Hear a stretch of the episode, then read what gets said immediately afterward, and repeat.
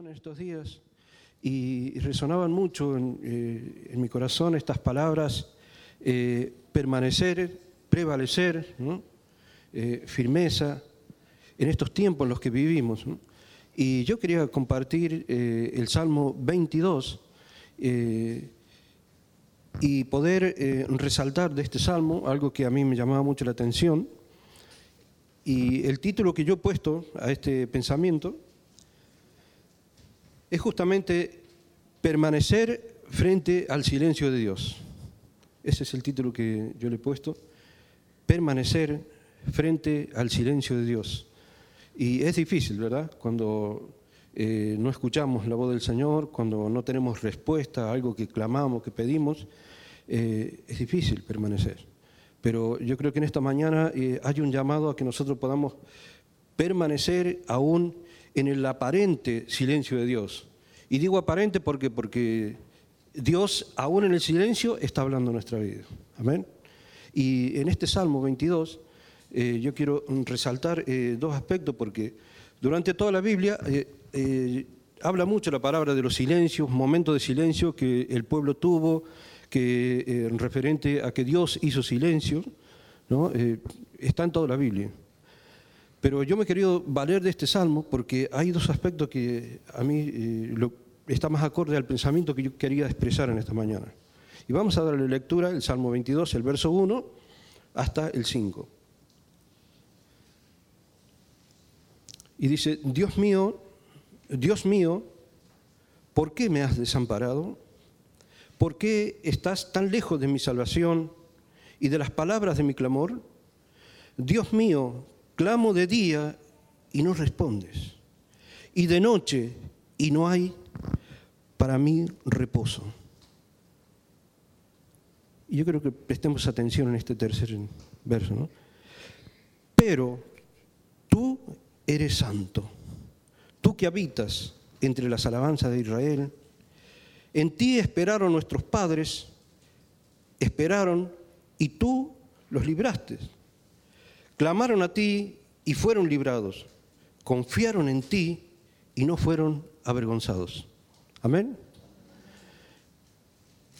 Primeramente, eh, este salmo podemos decir que es un salmo que no solamente hace referencia eh, a una vivencia del salmista, a una circunstancia difícil, como eh, se expresa aquí en el principio, de abandono, de desesperación, sino que también hace referencia de una manera profética al último momento que Jesús, antes de, morir en la cruz. Es hace referencia a ese momento y por eso yo creo que podamos compartir estas dos situaciones, ¿no? un poquito. Eh, la situación que el salmista vivía y aquel último momento de Jesús en la cruz, cuando también él usó estas palabras ¿no? y decía, Dios mío, Dios mío, ¿por qué me has abandonado? Y podemos hacer referencia también, tener en cuenta estas palabras, porque eh, Jesús, eh, decimos, usó esta palabra, Dios mío. El salmista también la utilizó. No dijo Padre mío, sino que dijo Dios mío. Y este es un hecho que a mí me llama mucho la atención, yo quiero mm, resaltarlo en esta mañana, que a veces eh, frente al silencio de Dios parece que el dolor, este momento de desesperación, eh, el temor nos invade y perdemos esta percepción de, ser hijos de Dios. Cuando nosotros nos sentimos hijos de Dios, eh, sabemos que nuestro Padre es nuestro Padre y no nos va a abandonar. Cuando eh, un niño este, sabe que tiene su Padre, sabe que su Padre va a hacer todo lo posible por ayudarlo, por sostenerlo. Y eso se pierde un poco, ¿no? El salmista lo pierde. Y en un momento vemos que también Jesús mismo, siendo Dios, pierde en este instante esto, ¿no? Eh, de percibir que, que, Dios es Padre, sino que se enfoca en un sentido eh, diciendo Dios mío como una postura como creación, ¿no? Como creación y no como, como hijo. Y esto es muy importante que nosotros podamos tenerlo en cuenta, porque en situaciones difíciles que nos tocan vivir, y mucho más frente al silencio de Dios, cuando nosotros parece que clamamos y clamamos y no hay respuesta, cuando eh, en esta situación esperamos y, y, pasa el tiempo y no vemos salida y cada vez se torna más oscuro, ¿no? Eh, en, este, eh, en medio de este temor aparece esto. Y nosotros tenemos que tener en cuenta esto. Somos hijos de Dios. Somos hijos. Y como hijos confiamos en nuestro Padre. Amén. Otra de las cosas que yo quiero resaltar en esto es ese pero.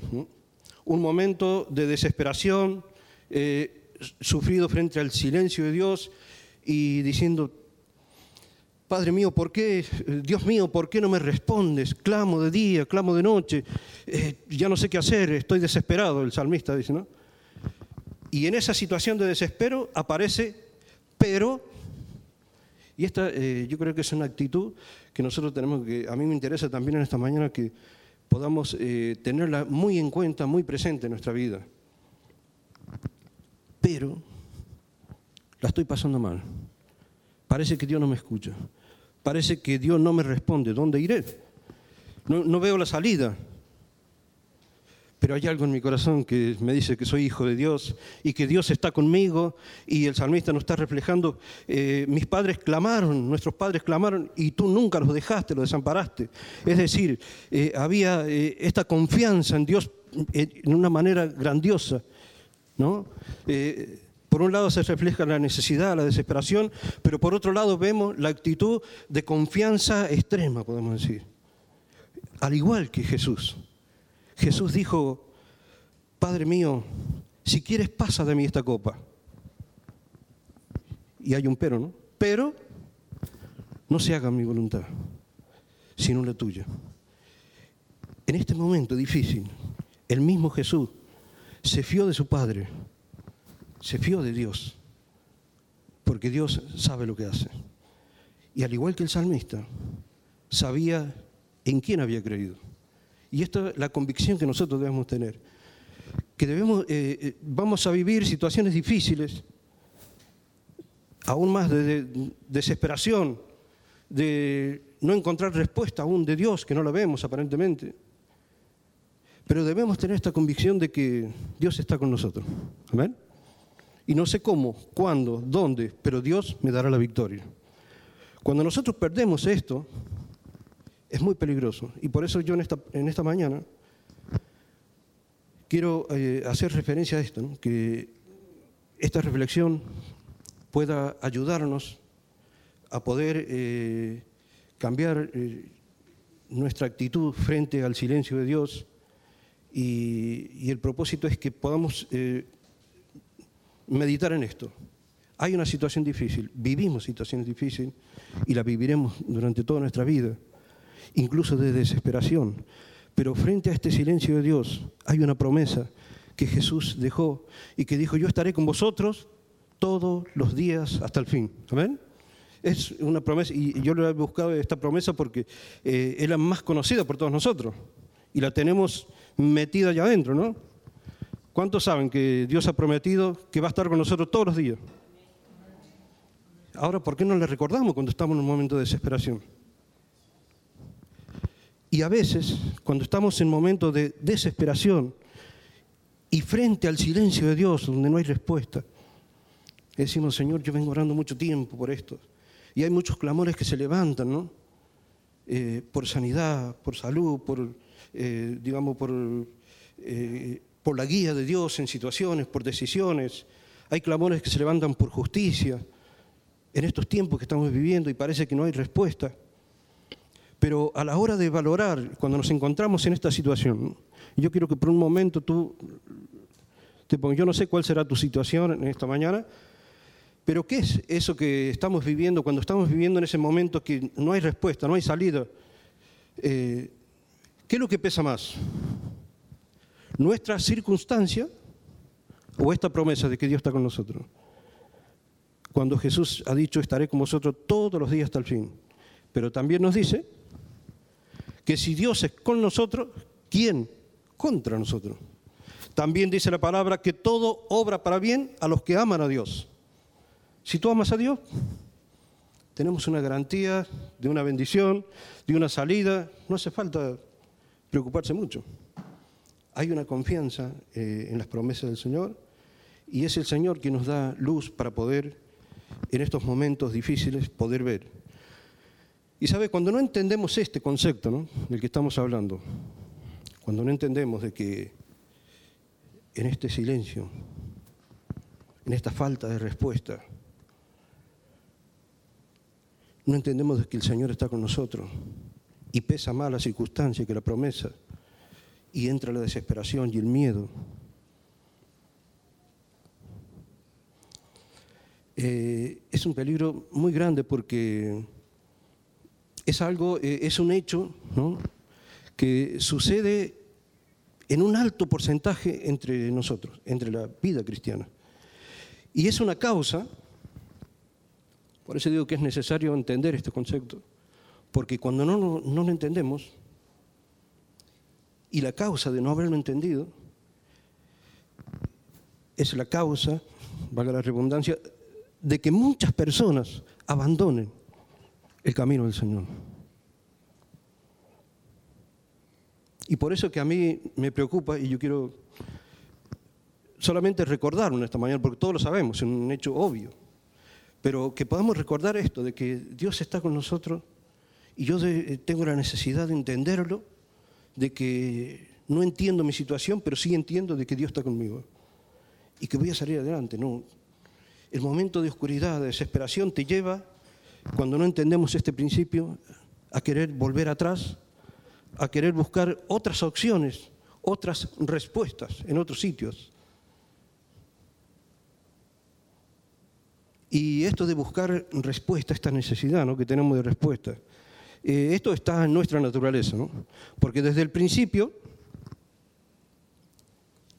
dice la palabra del Señor que Dios habla al hombre, pero en el principio dice que estaba todo desordenado y vacío. Desordenado y vacío. Pero fue solamente hablar Dios y todo se ordenó. Dijo, se echa la luz cuando Dios habla. Y desde el momento que nosotros hemos conocido al Señor, Dios nos ha hablado y, oh, gloria a Dios, nos ha revelado este Evangelio yo recuerdo cuando el Señor, eh, yo conocí al Señor, sentí esa voz de Dios que me llamó y quería estar todo el tiempo hablando de Dios y escuchándole y buscando de Dios. Y eso, eh, eso se queda en nuestro corazón, en nuestra naturaleza. Y cuando parece que no escuchamos la voz de Dios, hay temor, hay miedo. ¿no? Y esto está en nuestra naturaleza, por eso esta gran necesidad de encontrar respuesta. Y a veces cuando no la encontramos, aparentemente no encontramos respuesta a nuestro clamor, a nuestras oraciones, sucede esto, que buscamos en otras opciones, nos desanimamos y muchas personas llegan al punto a tal que dice, Dios no existe. Si yo hace un montón que vengo clamando, vengo orando, yo no veo ningún cambio, ninguna salida. Y esto sucede, no nos damos cuenta, pero sucede normalmente a nuestro alrededor, entre nuestros hermanos. Durante muchos años que, estamos en el camino del Señor, he podido hablar con muchas personas que, que hoy no están, o en el momento que abandonaron. Y por eso digo que lo sé por experiencia de que muchas de ellas abandonaron porque no encontraron respuesta. En otras palabras, no entendieron este principio, no supieron eh, moverse o gestionar el silencio de Dios. Es decir, que es muy importante entender de que aún en el silencio Dios está ministrando nuestro corazón. Amén. Y cuando Él habla, todo se ordena. Cuando Él habla, todo tiene razón de ser. Amén. Aunque nosotros no lo veamos, Él está obrando en nuestra vida, aún en nuestro silencio. Ahora, eh, ¿cómo permanecer? Que es el título que yo le he puesto yo usé esta palabra permanecer y es algo, como le decía, que está en mi corazón en estos días porque con estas situaciones que estamos viviendo es muy difícil permanecer mucho más en el camino del Señor y aún en otras áreas de nuestra vida. Porque hay mucho descontrol, no sabemos para dónde vamos, la gente está así, no sabemos qué decisión tomar. Y como les decía en la Biblia, hay muchos silencios de parte de Dios. Y a mí me llama la atención, ¿no? Mm, y he querido tomar como referencia el silencio que se produce en la Biblia, en la palabra del Señor, respecto a la vida de Jesús. Lucas nos manifiesta que, y nos hace referencia hasta los 12 años, pero después la, Biblia vuelve a hablar de Jesús a los 30, cuando él tenía 30 años. ¿Qué pasó en estos 18 años? es un poco también referente a que Jesús tuvo que vivir ese silencio, o la Biblia habla de este silencio. Y me llamaba la atención, eh, me preguntaba, siempre me pregunté, ¿qué hacía Jesús en ese tiempo? Y hay muchos libros que no están en la Biblia de comentaristas y ciertas cosas, ¿no? Pero eh, yo me quedo con lo que dice la palabra del Señor. Lo último que dice Lucas es que, ustedes lo recordarán, ¿no? Que Jesús eh, crecía en sabiduría, en estatura y en gracia. Esto es una manera de permanecer. Y yo creo que Jesús permaneció en ese silencio, ¿no? creciendo en sabiduría para poder tomar decisiones, en estatura, que nos habla un poco de madurez, ¿no? y en gracia, tener este concepto que, aunque yo no me lo merezco, Él me amó, y todo lo que recibo no es porque yo le haya amado, sino porque Él me amó primero. Amén. Eh, vamos a leer un verso en Primera de Corintios, donde también Pablo eh, nos habla un poquito. Primera de Corintios 15, 58. Y dice, así que, hermanos míos, amados, estad firmes y constantes, creciendo en la obra del Señor siempre, sabiendo que vuestro trabajo en el Señor no es en vano. Amén. Estad firme, constante o perseverante y creciendo. Y estas son cosas que están aquí, estas palabritas, y se necesitan una con las otras. No podemos ser constantes o, o permanecer si no estamos firmes. Primeramente necesitamos estar firmes para poder perseverar, para poder permanecer. Y necesitamos permanecer para poder crecer. Aún en los silencios de Dios, en todo tiempo, en todo tiempo, en los tiempos en que Dios nos bendice y vemos la bendición de Dios, y aún en los tiempos donde no la vemos. En todo tiempo estamos llamados a crecer, a permanecer, a estar firme, y esto es lo que hay en mi corazón esta mañana, es de decirte, eh, que Dios no te ha abandonado, que el Señor está con nosotros y mucho más en, estos tiempos un llamado a permanecer, a prevalecer, aunque no entendamos ciertas circunstancias, pero yo voy a permanecer en el Señor, porque tenemos el conocimiento y la convicción de que Él me dará una salida. Gloria a Dios. En segundo lugar, yo quiero eh, hablar un poquito de ¿Sabe? Eh, este silencio de Dios muchas veces se interrumpe, y en la Biblia lo podemos ver, que Dios hizo silencios y en cada silencio, aún por mucho tiempo, eh, Dios interrumpió su silencio para hablar y cada vez que lo hizo, lo hizo de una manera grandiosa, gloriosa, ¿no? Eh, potente. Y yo quiero que leamos un pasaje en Éxodo, en el capítulo 3, el verso 7 donde la palabra del Señor nos lleva a recordar aquella historia, ¿no? que todos la conocemos muy bien, por eso he querido tomar este pasaje, donde sabemos que el pueblo de Israel estuvo cautivo por 400 años de los egipcios, pero de allí se levantó un clamor a la presencia de Dios. Y ellos estaban sufriendo este silencio de Dios, Señor, hace 400 años que estamos bajo el yugo de la esclavitud, estamos allí. Pero dice la palabra del Señor eh, que Dios eh, oyó el clamor de su pueblo. Ese clamor fue el que rompió el silencio de Dios. El clamor, por eso la palabra nos habla de que debemos eh, orar sin cesar. Veamos o no veamos, orar sin cesar. Porque en algún momento tu clamor, tu oración, romperá ese silencio. No digo que tu clamor llegará al cielo, porque siempre llega, es un hecho. Dios siempre te está escuchando. pero llegará un momento, si tú te mantienes en la oración, si te mantienes firmes, orando sin cesar, Dios obrará tu milagro. Amén. Y dice la palabra del Señor que en esta situación Dios eh, oyó el clamor de su pueblo y, dijo, eh, preparó todo y lo llama a Moisés para poder eh, enviarlo como libertador. Y allí, en medio de aquella zarza, ustedes recuerdan, Dios le habla a Moisés, y dice que hubo un fuego, un terremoto, la montaña vibraba, había un poder allí, el poder de Dios. Y Dios hablando a Moisés y le dice justamente esto, ¿no? En Éxodo 3, 7, dijo luego Jehová, una vez que Moisés se acercó, dice, viene visto la aflicción de mi pueblo que está en Egipto y he oído su clamor a causa de sus exactores. Pues he conocido sus angustias y he descendido para librarlos. He conocido sus angustias. He oído su clamor.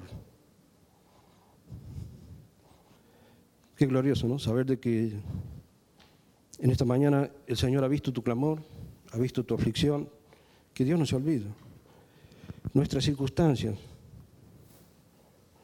quieren hablar a nuestra mente, a nuestro corazón, eh, diciendo que, que no hay salida, que debemos buscar en otro sitio quizás o, dejarnos llevar y vivir ya con esta consecuencia.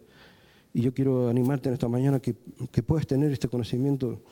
Yo sé en quién he creído, porque Dios lo ha hecho otras veces conmigo. Dios me ha sacado de situaciones difíciles.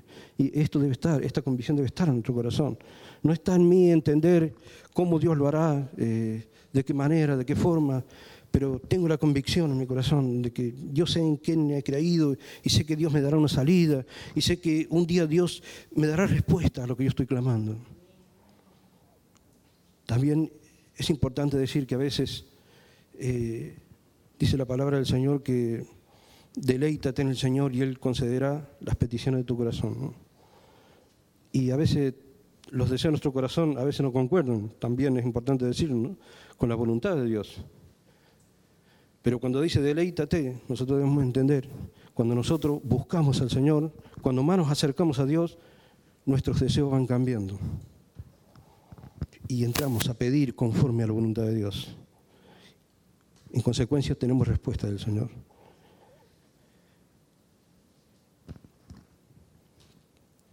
También es importante decir que todo el que experimenta un silencio,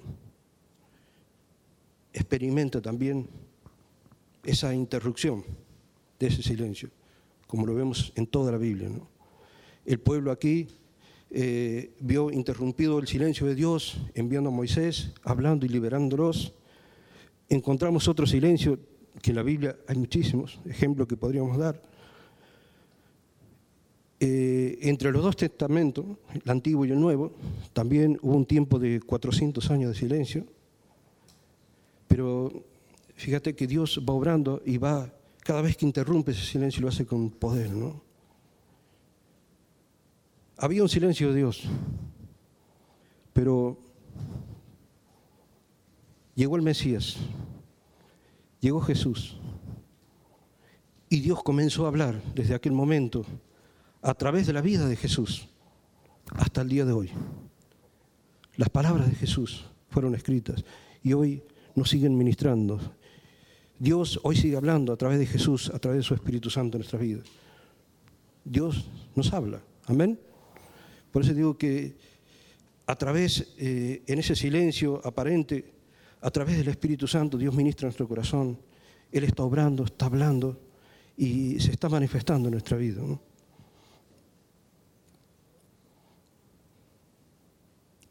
También el otro que me llamaba mucho la atención es el que mencionamos al principio, ese silencio de Dios en la cruz, cuando Jesús menciona aquellas palabras, Dios mío, Dios mío, ¿por qué me has desamparado? Ese silencio para mí es uno de los más importantes, la forma en que se interrumpen. Aparentemente decimos nosotros Jesús estaba solo, quedó solo. Pero Jesús no quedó solo. No estaba Dios allí y Jesús aquí. Era Dios mismo en Jesús, reconciliando todas las cosas. La mayor victoria jamás ha habido en el mundo, que es la resurrección de Jesús. ¿no? Esto de vencer a la muerte. ¿Dónde está, oh muerte, tu aguijón? Gloria a Dios. Fue una de las más tremendas. Este proyecto de Dios, rompiendo este silencio en Jesús, en consecuencia nuestra salvación, nuestro bienestar, nuestro beneficio. Amén. Gloria a Dios, aleluya. ¿Sabe? Eh, hay un momento en la vida de Elías que yo quiero resaltar un poquito, todos la conocemos. Elías se deprime, ¿no? el profeta sufre una amenaza de muerte, se deprime y va y se mete en una cueva, ahí todo deprimido, lleno de miedo. Y dice que de repente eh, eh, se oye un estruendo y Elías lo busca, busca oír la voz de Dios, pero Dios no estaba allí. Hubo un viento, hubo un fuego, pero tampoco estaba allí.